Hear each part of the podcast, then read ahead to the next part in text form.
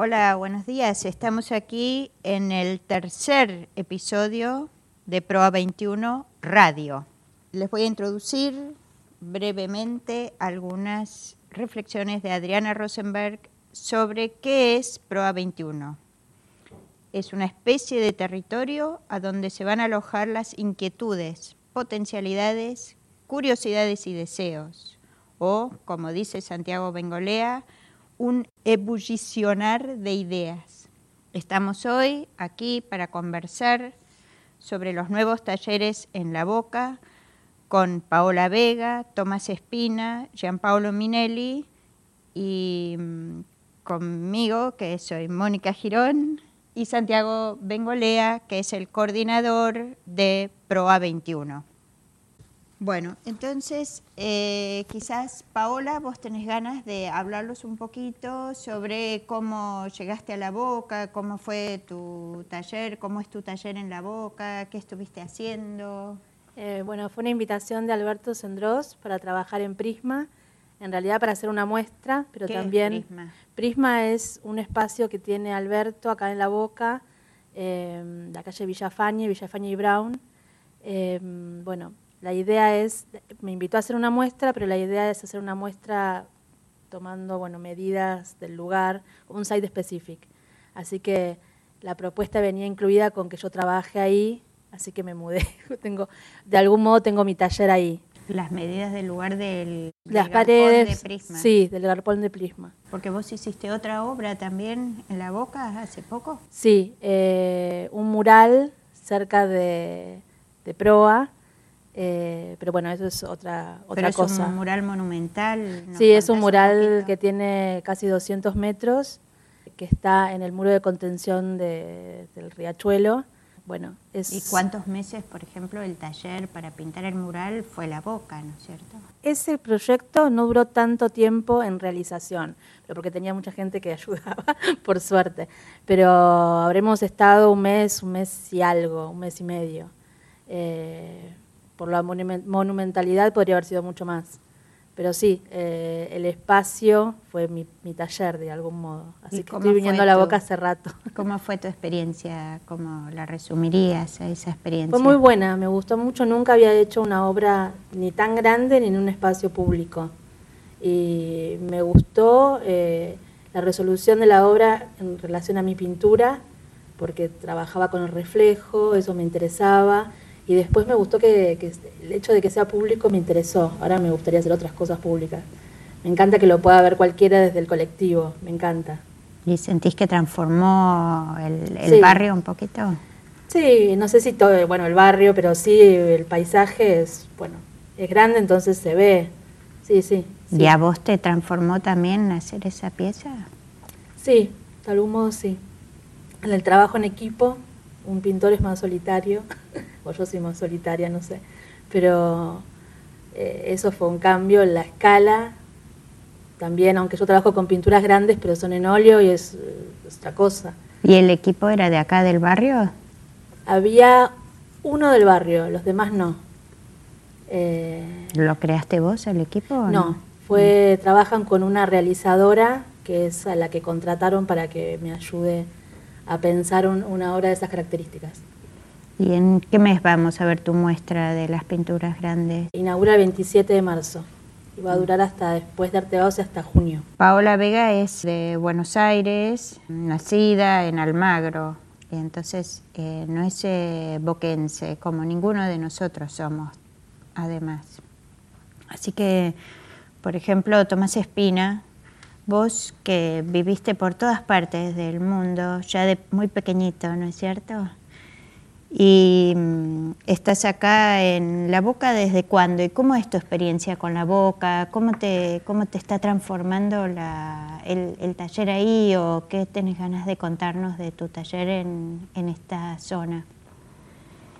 Em, yo estoy desde el 2015, principio del 2015. Eh, en realidad estoy en, la, en el distrito de las artes, en la zona, desde el 2012 me mudé a San Telmo y me quedé sin taller porque vendí eh, lo que era mi departamento en 11. Entonces estuve un periodo sin taller con una suerte como de abstinencia y empecé a buscar y apareció eh, un, un lugar que es el que tengo ahora en, Pinzón, en la boca, Pinzón y Caboto.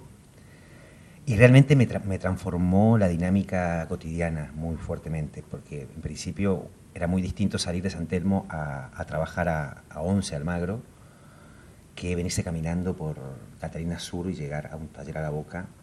Eh, ya no recuerdo cuando pasé Callao para, para el norte, ¿no? se, arma una dinámica en la que tenés todo acá. ¿no? Eh, entonces es como una suerte de paradoja entre un aislamiento que te pone un poco nervioso en el sentido de que sentís que ya no, ya no estás viendo a tus amigos de esa zona, qué sé yo, y por otro lado es como una suerte de vacación de eso, ¿no? como estás eh, en una zona que te provee todo lo que necesitas. Tengo un, bodegón en la esquina, hay como una suerte de mística en, la boca que es muy distinta a, lo que uno ve de, capital. ¿Cómo describirías esa mística? Es, es, raro, yo no, no, termino de estar cómodo. Es como el, el camino a mi taller, hay una mural que dice la boca resiste y propone. Entonces yo siempre tengo la sensación de que la boca también se resiste a mí, porque tiene su propia personalidad y me, pide a mí ser de otro modo, y por otro lado te propone, porque tenés un lugar para comer, tenés la ferretería, tenés eh, otros artistas que juntarte a charlar y qué sé yo. Pero tenés que como, no sé, cambiar un chip o bajar un cambio, ¿no? No podés estar al, eh, eh, digamos, con la frecuencia de una persona de Villa Crespo, ¿no? Porque te dicen, no, no, no, acá, señor, la siesta. No vas a comprar un martillo a las 2 de la tarde. Tienes que ir a las 5 porque es siesta. Es Entonces, mientras tanto, te sentás en un barcito y te tomas un cafecito, una cerveza y después vas tranquilo. También hay una suerte, una suerte de tensión porque es una zona que también es peligrosa. ¿no? A mí me han entrado a robar el taller, han asaltado amigos cuando van. Entonces también el aislamiento implica, por ejemplo, que yo todavía no me siento cómodo para generar algo de invitar gente a, a tomar clases a mi taller. ¿no? Pero bueno, se está gestando un poco eso porque sé que mientras más artistas o mientras más colegas vengan, va, a haber como una, suerte de necesidad de que por lo menos haya un mínimo de seguridad al respecto. ¿no? Pero también ese peligro me gusta un poco, ¿no? Es como decir, estamos en un lugar más a la intemperie, ¿no? Eh, no es, eh, es, por eso te digo, es paradójico. No termino de ser el fanático de la boca, eh, pero no me quiero ir. Y Jean Pablo Minelli, vos que estás eh, en Argentina desde los 90, ¿no es cierto? Así es. Que sos de Suiza. Soy de la Suiza italiana. Sí, y basado en la fotografía más que nada, de que has trabajado mucho en la zona de Lugano, eh, eh, Buenos Aires. ¿Cómo, cómo, te, ¿Cómo es tu inicio de trato con la boca? ¿Cómo, ¿Cómo lo vivís? Porque has trabajado muchísimo en la boca también. Sí, en realidad eh, a la boca yo vengo desde el 94, como que siempre fue un barrio que me, me llamó la atención porque además mi madre es de Nápoles, entonces aquí en la boca encuentro enseguida muchas relaciones con la ciudad de Nápoles o la misma ciudad de, por supuesto, la ciudad de Génova, mucho más relación, pero yo he vivido toda mi infancia, las vacaciones de verano en Nápoles, y entonces encontré enseguida como similitudes, qué sé yo, el hecho que acá se come la sfogliatella napolitana es algo que enseguida te llama la atención, ¿no? Cuando uno viene desde 12.000 kilómetros de distancia y encuentra sabores y, y, costumbres muy, muy parecidas, solamente hablando otro idioma. Y entonces yo vine aquí, ya en el 94 hice un primer trabajo en La Boca, recorriendo el barrio, haciendo una documentación del territorio, es decir, cuando vos hablas de, taller, justamente le dijiste, comentaste a Paula, que mi taller, ahora tengo un taller físico en La Boca de hace un mes, pero mi taller es la ciudad, entonces el barrio de La Boca es un, siempre fue mi taller desde esos años.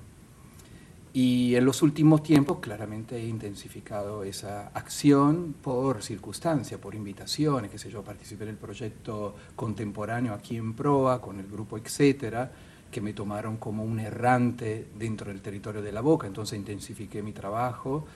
Desde el 2014 soy el director de una residencia de artistas suizo en La Boca, en Cafarene, Villafañe. Entonces como que todo eso hizo como que las relaciones se fueron como intensificando. Mi hijo hace karate en La Boca, en el Club de Boca, participa también en Bombero, como que tengo una una costumbre, es decir, el barrio, vivo en San Telmo como Tomás, pero la boca es como una, una extensión que me gusta, ¿no? Ese, como vos también decías, de no ir del otro lado. A veces me hace falta. Ayer fui a una charla en Fola y me siento extranjero. Aquí también a veces me siento extranjero porque hay como dinámica conflictiva, ¿no? Vos cambias de calle, te encontrás en otra realidad, eso tiene la boca, ¿no? Como que los cambios son, se, se, producen rápidamente. Pero me siento mucho más cómodo en esa partecita de la ciudad. ¿Y cómo te sentís, por ejemplo, con el, todo el proceso de gentrificación acelerado que está sucediendo en la boca? ¿Cómo es tu, bueno, ese tus es un pensamientos tema, al respecto? Claro, ese es un tema muy, muy difícil de encontrar, para mí, un punto, un término correcto. No se puede ser políticamente correcto cuando nosotros como artistas estamos, de alguna manera, provocándolo, mm. esa gentrification. ¿no? Sí. Pero es cierto que tengo cierta fe que tiene que ver con la falta de un capitalismo demasiado feroz, no hay una economía que va a alimentar eso y hay una resistencia también desde el barrio, hay lugares que son populares y van a seguir siendo populares, es decir, Catalina Sur es la demostración, el barrio Catalina Sur, desde una resistencia social, política, cultural muy fuerte que no se va, no se va a eliminar, no se va. Y al mismo tiempo yo con mi trabajo de fotógrafo, que trabajo sobre el espacio urbano, estoy trabajando justamente con una arquitecta de patrimonio que está luchando por una cautelar para que se... Hay más de 300 conventillos que quieren como proteger con la gente adentro, no protegerlo para hacerlo boutique.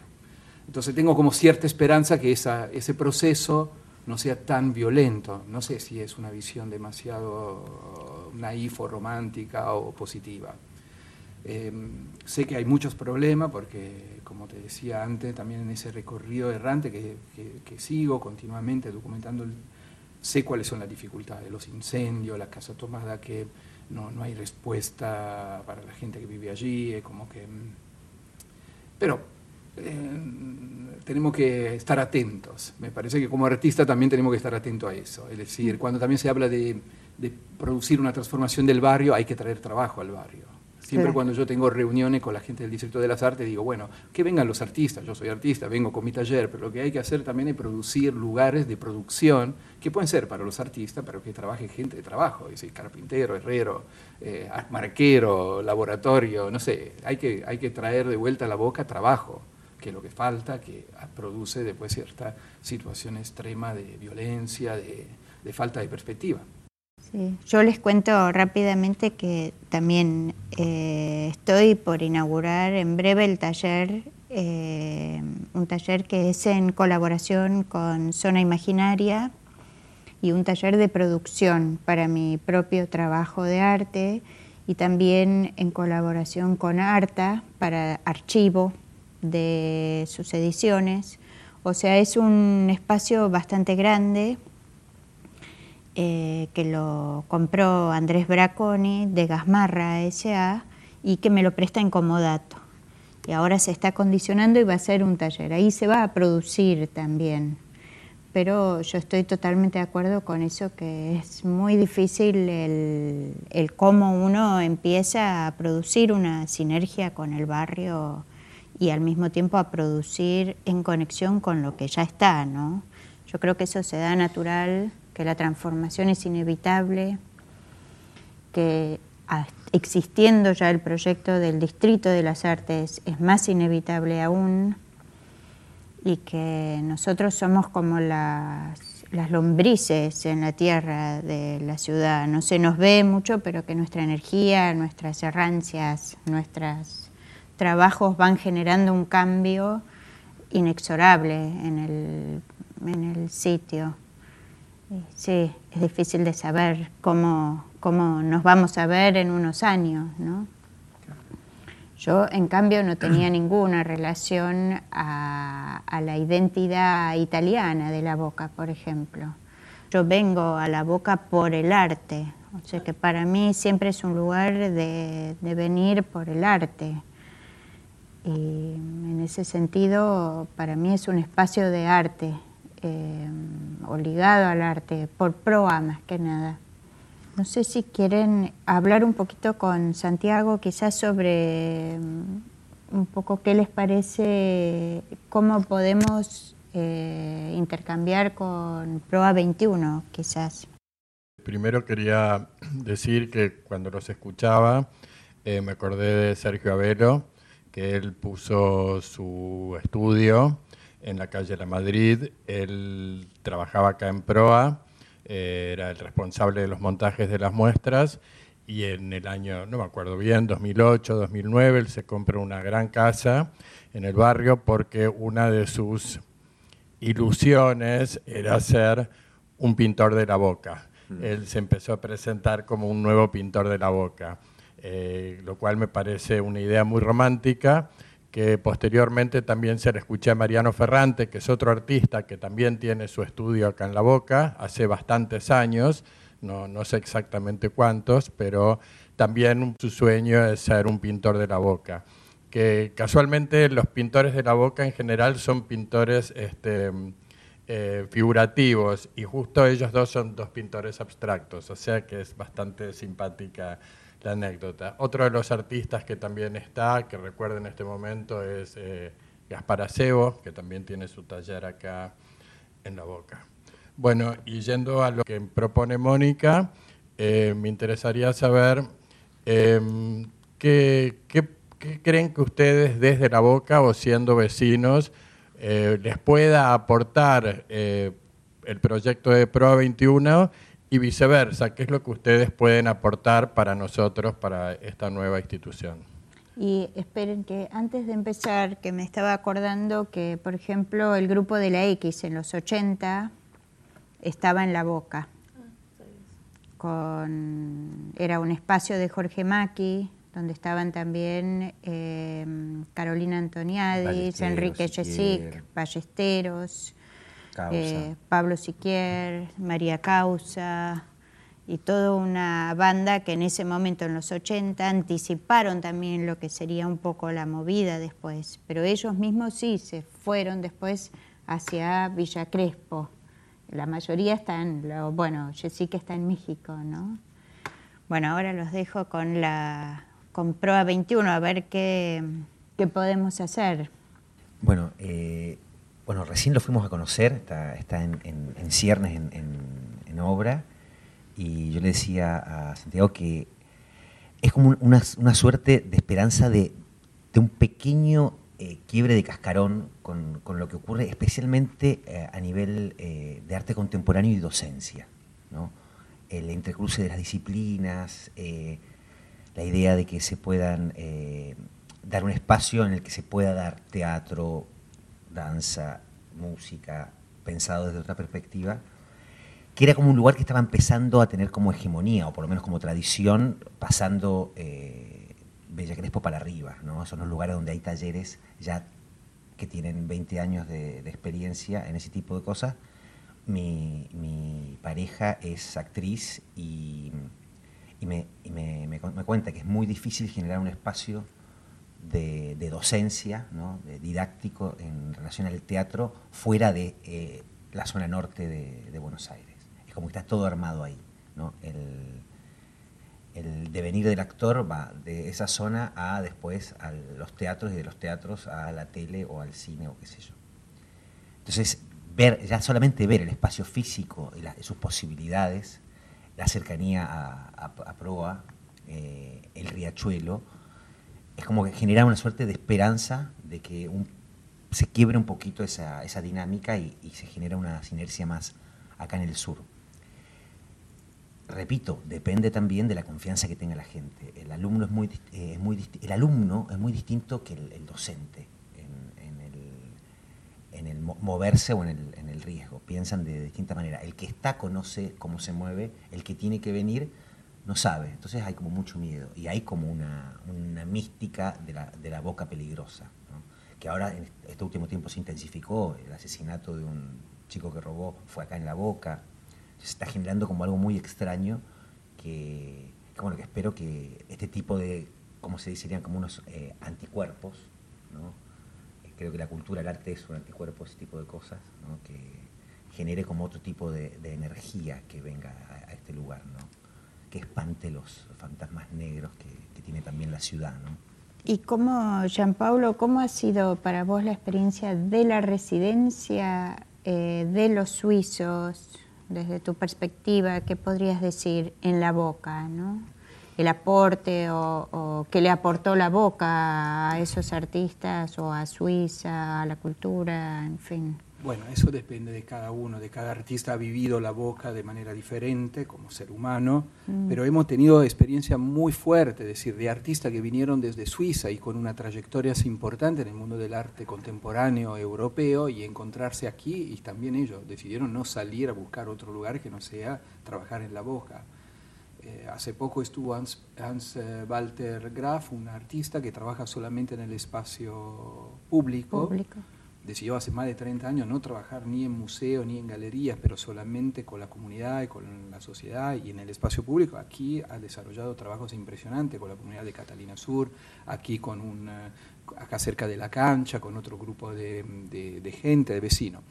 Bueno, al principio cuando se, eh, se eh, abrió la Casa Suiza de la Boca, los primeros tiempos no fueron fáciles, porque también era como un primer, una, fue como la primera residencia de un país extranjero instalada en la boca, tuvimos algún conflicto con los vecinos, pero que con el tiempo se fueron, se fueron como moldeando, es decir, los vecinos conocen la casa, saben hoy en día también el, para, para definirlo entre comillas, el malo, el que anda barriendo por la zona, sabe que allí ya no se mete, tenemos como vecinos del barrio que nos no, dan un poco la temperatura de lo que pasa en la calle.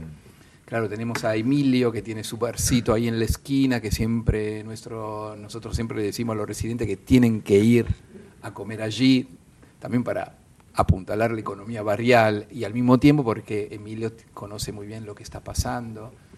Y mm, aparte algunos episodios así medio desagradables, hoy en día la residencia funciona súper bien y no tenemos ninguna, ninguna sensación. Y siguen viniendo, digamos. Siguen viniendo, además, Suiza en eso es campeón, son súper organizados, nosotros sabemos que hasta el 2020 ya sabemos quiénes son los artistas que vienen, los artistas vienen tres artistas cada seis meses, hay un recambio, cada seis meses se produce el recambio con tres nuevos artistas. Y también la Casa Suiza tiene algo que interesante porque no son solamente artistas visuales, es decir, artista plástico, pero hemos tenido gente del mundo del teatro, de la poesía, de la literatura, del cine, de la, eh, de la música, coreógrafo, bailarines. Es muy interesante también esa, esa dinámica que se está dando en, en, la, en, la, historia de la Casa Suiza que ya está produciendo, ¿no? porque ya son, ese es el cuarto año, entonces ya tuvimos 24 artistas que han pasado por la casa. Sí, y eso está creando una dinámica muy interesante de la historia en sí. ¿Y vos cómo ves, por ejemplo, un posible intercambio o PROA 21, no solo con tu producción, sino quizás con también la Casa Suiza? algún Claro, claro. Eso es algo muy interesante que como espacio para proponer. Por supuesto que toda la vez cambia, de, cambia a, raíz de quién viene, ¿no? los intereses que tienen los artistas. Yo, por ejemplo, como antes mencionaba, desde el 2000 trabajo en el barrio Piedra Buena en Villa Lugano y siempre cuando llegan los artistas yo le presento el proyecto que existe ahí en el Galpón Piedra Buena Arte y hay algunos que se han copado con el proyecto, se fueron y yo lo presenté a Luciano y armaron proyectos ahí, hicieron acciones allí, músicos fueron a tocar, actores fueron a trabajar allí con la comunidad de los escolares que hay en el barrio pero eso es muy, depende cada vez de cada, de cada artista, de los intereses del artista. Por supuesto que ahora cuando se va a abrir este espacio va a ser muy interesante para nosotros como armar un puente, venir a golpear la puerta a Proba 21 y ver qué posibilidades hay de colaboración, porque los artistas se quedan seis meses, es un tiempo interesante ¿no? para... Para tener una ventana de, de, intercambio, ¿no? Sí, claro. Sí. Y además lo entiendo, ahora después puede ser que Santiago me diga, también como un espacio más fácil también de poder, más fácil en el sentido no tan estructurado como puede ser que en seis meses, bueno, puedes ir a, una galería y decir, che, tengo un artista que quiere hacer una muestra, a un museo. Aquí... tampoco. no, pero estaba pensando eso, que me, que me pareció un espacio generoso, como, como mucha generosidad como lo que nos habías contado, bueno, de lo que va a ser Prueba 21, como un lugar no solamente que propone, o que uno va y ve muestras, o que ya está cerrado, quizás yo lo tomo más en ese sentido lo que decís, sino que está disponible a que uno vaya y proponga, ¿no? Y no solamente, me gustó la idea de que no sean solamente o sí o sí exhibiciones, sino que puede ser el, eh, mostrar el proceso de trabajo, proceso de trabajo, no sé, de archivos, de, o de una obra específica, de lo que fuere. Y el cruce de disciplinas también me parece importante, bueno, también lo dijo Tomás, eh, porque no hay tantos lugares que, que, ¿no? que tengan ese objetivo y que se den cuenta de que el arte contemporáneo no va solamente por los ciertos carriles tradicionales, sino que está bueno que en un consejo asesor esté, no sé, haya pues, un poeta o una poeta, eh, que haya alguien de teatro, eh, alguien de arte, un curador. Creo que eso es muy importante. Ahí cambia eh, un poco lo que se está. Claro, porque la, la, institución Fundación Proa es muy seria, muy firme.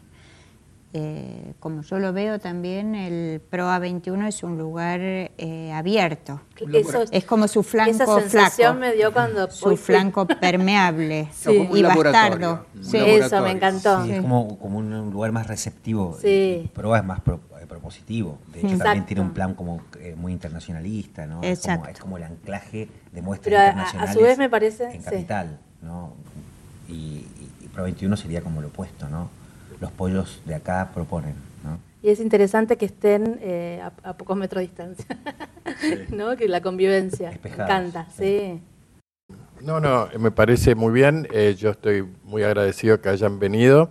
Eh, solo me interesaría, ya que yo también soy parte, que Tomás cuente eh, que va a ser tutor de un programa que se llama Artistas por Artistas, que en gran medida eh, va a estar radicado eh, principalmente en el Distrito de las Artes, pero que PROA 21 ya pactó este, contribuir con este proyecto.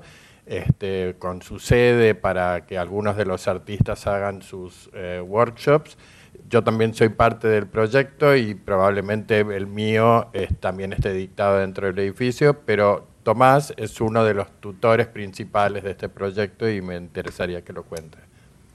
Sí, eh, sería como, el de Florencia Rodríguez Giles y yo somos como los troncales de un, curso que va a ser anual, empieza en, abril y termina en, en noviembre, diciembre eh, está llevado adelante por unas chicas que son muy pilas, eh, Mariana y, Maggie de la Sin Futuro y del Mirador, eh, que, responde también como a una suerte de, repensar cuáles son los espacios de análisis de obra o de crítica de arte o de clínica tradicionales que suelen tener una dinámica muy cabezona, ¿no? muy intelectual, muy de sentarse a ver y hablar.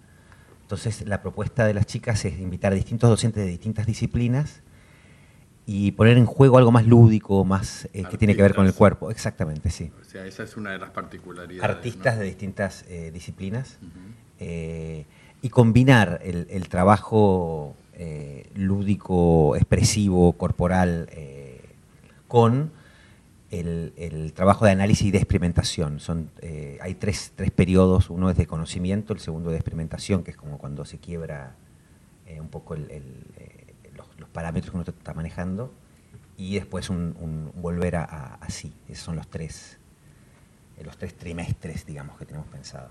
Y obviamente va a estar distribuido desde el Parque Lesama hacia, hacia la boca. ¿no? Tenemos un lugar ahí en Caseros donde vamos a hacer una parte Prueba 21 será eh, otra, y eh, el mirador, y el parque, los espacios también abiertos, los espacios públicos, ¿no? Eh, la gente que circula va a ver propuestas, ¿no? Uno, por ejemplo, de, los, de, las propuestas que es, recorridos por, por el barrio para ver qué, qué, es lo que capta o qué es lo que agarra cada uno de los, los participantes, ¿no? Y trabajar a partir de eso.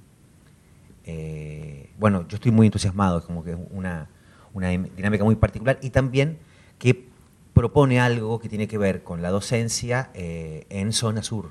¿no? Siempre había que ir o al Litela ¿no? Eh, o al centro. ¿no? Acá es como otro, otro foco, que está bueno, yo creo que mientras más lugares, eh, más se distribuye el, el, virus, más gusanos crecen ¿no? y más se abona la tierra. ¿no? Respecto de eso, yo podía agregar que uno de los motores que me trajo a mí a la boca con el taller fue la existencia de la Galería de Arte Barro con la cual eh, estoy trabajando ahora. Y ellos, incluso los directivos de Barro, me llevaron a recorrer para buscar lugares físicos, para entusiasmarme a venir a la boca. Eso fue un poco el motor y después... Em, muchas recorridas con Santiago Bengolea para buscando lugares. Y este año que voy a tener una muestra en la galería, em, también voy a dar las clases que doy normalmente en la Ditela solamente, voy a dar mitad en la Ditela, que es en el barrio norte, y mitad en mi muestra en el barrio del sur. Así que eso también eh, son cosas que van eh, agregando, como vos decías, para vitalizar la circulación, el movimiento. Claro, hay un aspecto también positivo que tiene que ver con la enseñanza, que es la apertura próxima de, Luna en la, en la boca. Ya hay un departamento que funciona y probablemente, yo veo, tengo el taller cerca, veo que están trabajando, ojalá que lo terminen pronto cerca del Mastarello, no me acuerdo cómo se llama esa calle. A la vuelta de a la vuelta de, Martín Rodríguez. Están trabajando en un edificio enorme que ahí va a funcionar el el, Luna ahora lo tienen lo tienen más cerca de Puerto Madero.